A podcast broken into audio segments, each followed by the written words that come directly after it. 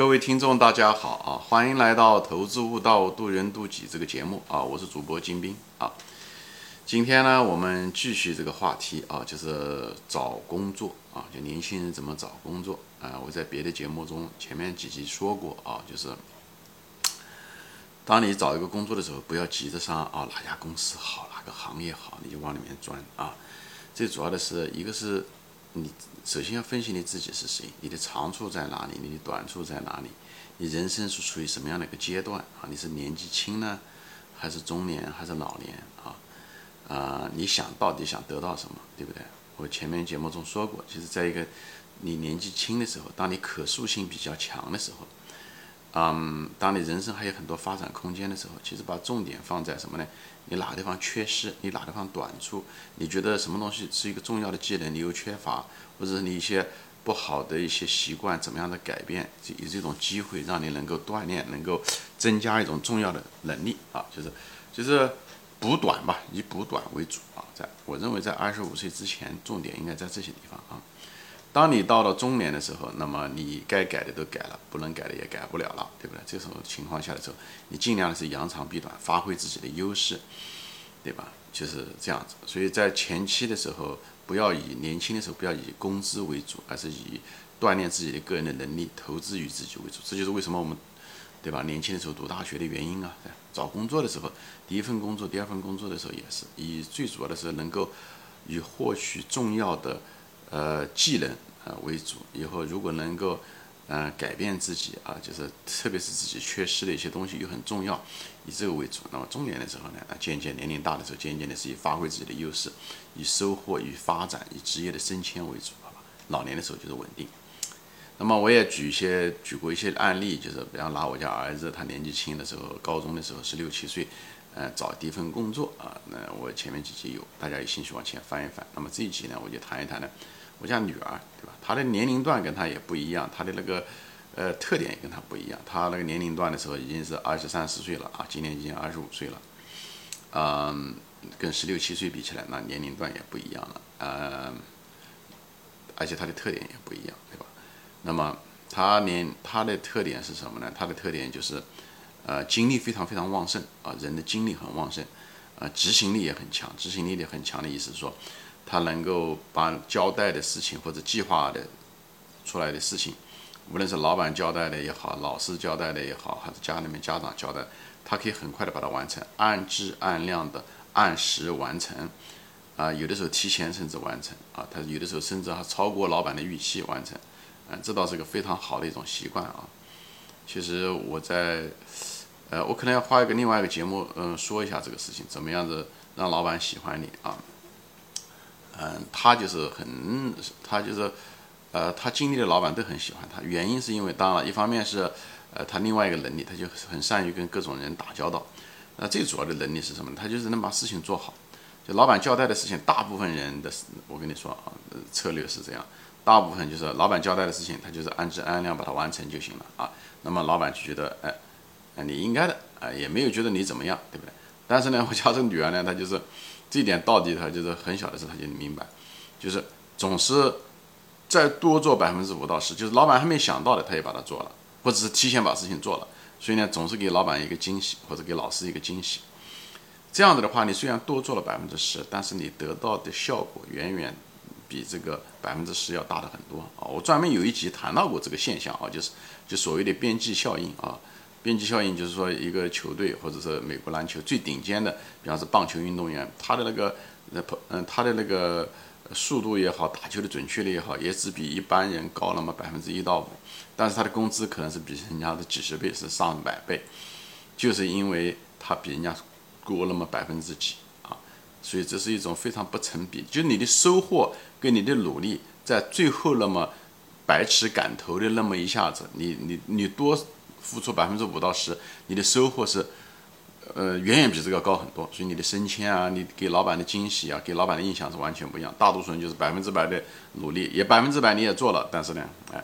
你你让老板觉得你应该的，所以也没什么惊喜。所以呢，你做了只是你得到你那份东西而已。那么更糟糕的人就是，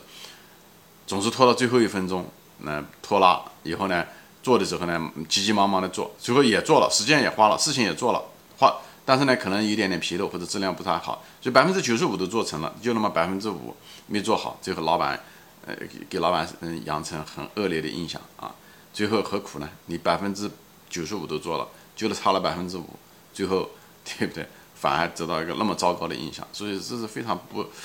聪明的一种人生策嗯策略啊，就像高考一样，高考百分，比方说分数线百五百分，对不对？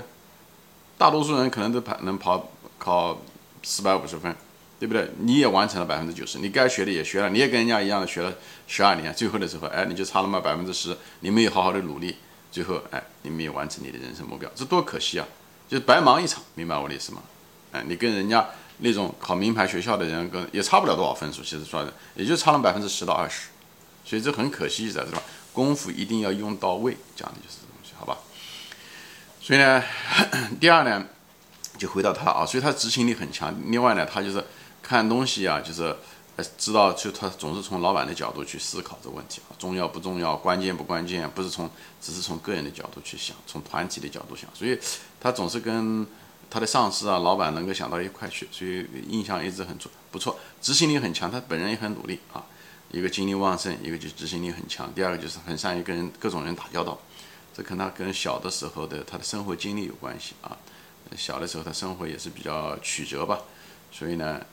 就是经历过苦难的孩子，跟那边一种宠爱的独生子那是完全不一样的啊。所以孔子也说过：“天将施人以大任啊，劳其筋骨，苦其心志。”所以你幼年的时候的生活经历，呃，苦难一点不一定是一件坏事情啊。所以这也是呃种种原因嘛，所以他呃比较了解人。啊，也知道人间的苦，也知道别人的挣扎，所以人情味比较重，情商也比较重啊，就是也比较了解人性。他这一点人情味重，跟他母亲很有关系。嗯，我太太就是个人情味很重的一个人。所以，嗯，所以这些特点啊，嗯，执行力强。以后懂人情味，跟可以跟各种的人的性格的人能打交道，所以呢，就会给他在公司啊、跟上司啊、跟同事相处，他就占了很大的便宜啊。他就是左右可以逢源啊，自己本人做事能力很强，而且也喜欢帮别人，又从老板的角度去，所以他在公司里面，嗯呃，无论是在一个团体也好，学校里面都是不错，老师也很喜欢他，呃，顾客也很喜欢他啊，这是他的优点。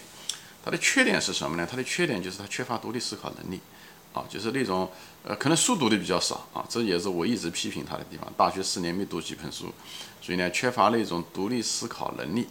呃，你一旦一个人不容易独立思考，你的判断力可能就在大的事情上面，判断力上面你就会会出错，或者是你不敢判断等等这些东西，或者你即使判断对的话，你耳刀根子软，以后你有可能也会错。所以这个他的这方面是影响了他将来的领导力啊。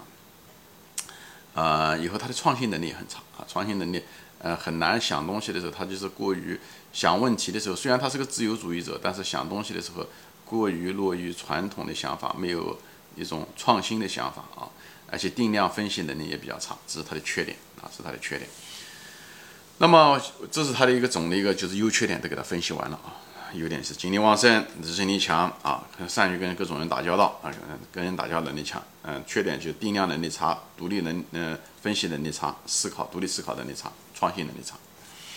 那么这种人，我就呃我们就分析了以后，我就问他你是适合做什么？你是适合在一个企业里面去做呢，还是适合创业？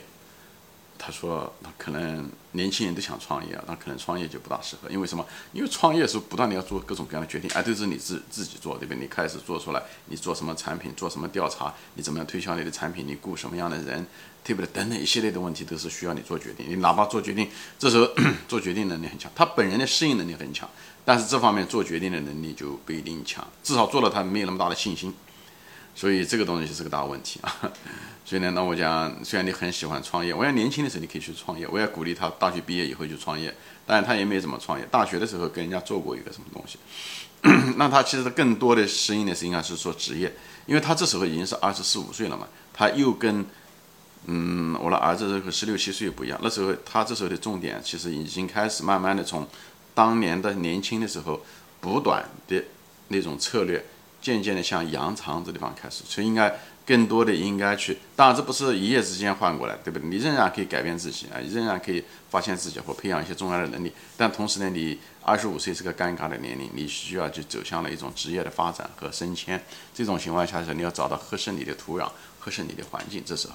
所以他最后我们就是商量的结果，就是因为他的性格很适合在大公司做，对吧？前面讲了，执行力强，公司里面嘛是个结构性的，一公司越大，结构性越强，决定都是上面做，以后下面分派到下面，所以呢，下面其实是不需要做那种很大的决定，所以他那种。判断能力就是做大决定、创新能力的一种弱点，其实在这个地方就不会被暴露出来。所以弊短讲的就是这个东西，但是他又执行力很强，对吧？上面能做事情，他能够很快按质按量的做。以后公司又大，各种各样的人，对不对？人的性格啊，老板啊，各种各样的嗯嗯领导，各种各样的同事啊，接触很多顾客，所以呢，他很适合做这种东西。以后他做的工作呢，也是一种做一种销售工作，他专门做的是跟那种美。嗯，在他在高盛做的是，他的是做的是，嗯，做销售。他做的那种销售是专门跟机构投资者打交道的一种销售工作，专的一种金融衍生品的啊。所以他一个就跟人打交道，发挥了他的优势啊。另外呢，就是呃，一家大的公司，他的那个性格就执行力强，善于跟人打交道，这个都能发挥出来。所以又不需要做那种很大的决定，也不像创业，对不对？创业的公司要不断的要做决很重要的决定，而且频繁做。所以呢，这点方面呢就要就要差一点，所以这个东西就是在他其实很适合大公司。这是我给他，我们两个就是不断的分析，我也问他问题，以后他来回答，以后他觉得慢慢慢慢慢慢的就得到了一个相对来讲比较大概率能够成功的概率。所以这几年他其实大学毕业以后啊，虽然也嗯在高中的时候也从事过各种各样的别的销售工作，卖过鞋啊，卖过高端的刀啊之类的东西，但是大学以后正式的工作，他基本上就在大的公司里面做啊，就比较适合他。啊，他也想创业，但是一直也没有机会怎么样创业。创业也是为了锻炼，最后还得回归他他能干的那个。所以他一直开始第一家公司是在摩根大通啊做这个金融衍生品，嗯，跟那种嗯大的那个机构打交道的比较多，做主要是做销售工作。以后后来去了那个一年以后，他去了那个高通，哦不是高盛啊，去了高盛是华尔街做投行中第一块牌子。在那干了两年，因为他做的就是 果然像我们想那样的风生水起啊。高盛其实，呃，是一个竞争很嗯激烈的地方，因为聪明人都跑到那去了啊，所以那地方就是人中尖子的尖子。他即使这样子的话，他虽然本人的 I Q 不高，他跟我一样的 I Q 是非常非常平常。我家儿子的 I Q 很高，但是他 I Q 不高，但是他的就是这个情商很高。以后又很会跟人打交道，以后执行力很强，所以在高盛混的不很不错。他们的高盛只有百分之五的人是真正可以就是提前提提升的，就是升迁的啊，他是其中的一个，所以他啊各个方面都做得很不错。当然了，现在也高盛也遇到了一些问题，也遇到了一些挑战，那么他。呃，我可能要换下一集，因为时间的原因，我可能换下一集说一下。就是我给大家分析这个案例，并不是说我家女孩有多牛啊，或者就跟他讲，她有她的优点，她有她的缺点，你怎么样扬长避短？你的生活阶段，当你处于二十五岁的时候，你人生的策略应该是什么样子？等等这，你应该是扬长避短呢，还是以以补短为主？等等这种，我就给大家分析一下。前面一个案例讲了儿子，那么今天讲了女儿。因为这样说的话，大家一个亲身的体会，毕竟是涉及到我的家人，对吧？儿子、女儿直接的经验，这样的话，大家一个更感性的一个认识，好吧？行，今天就说到这里啊，谢谢大家收看，我们下次再见，欢迎转发。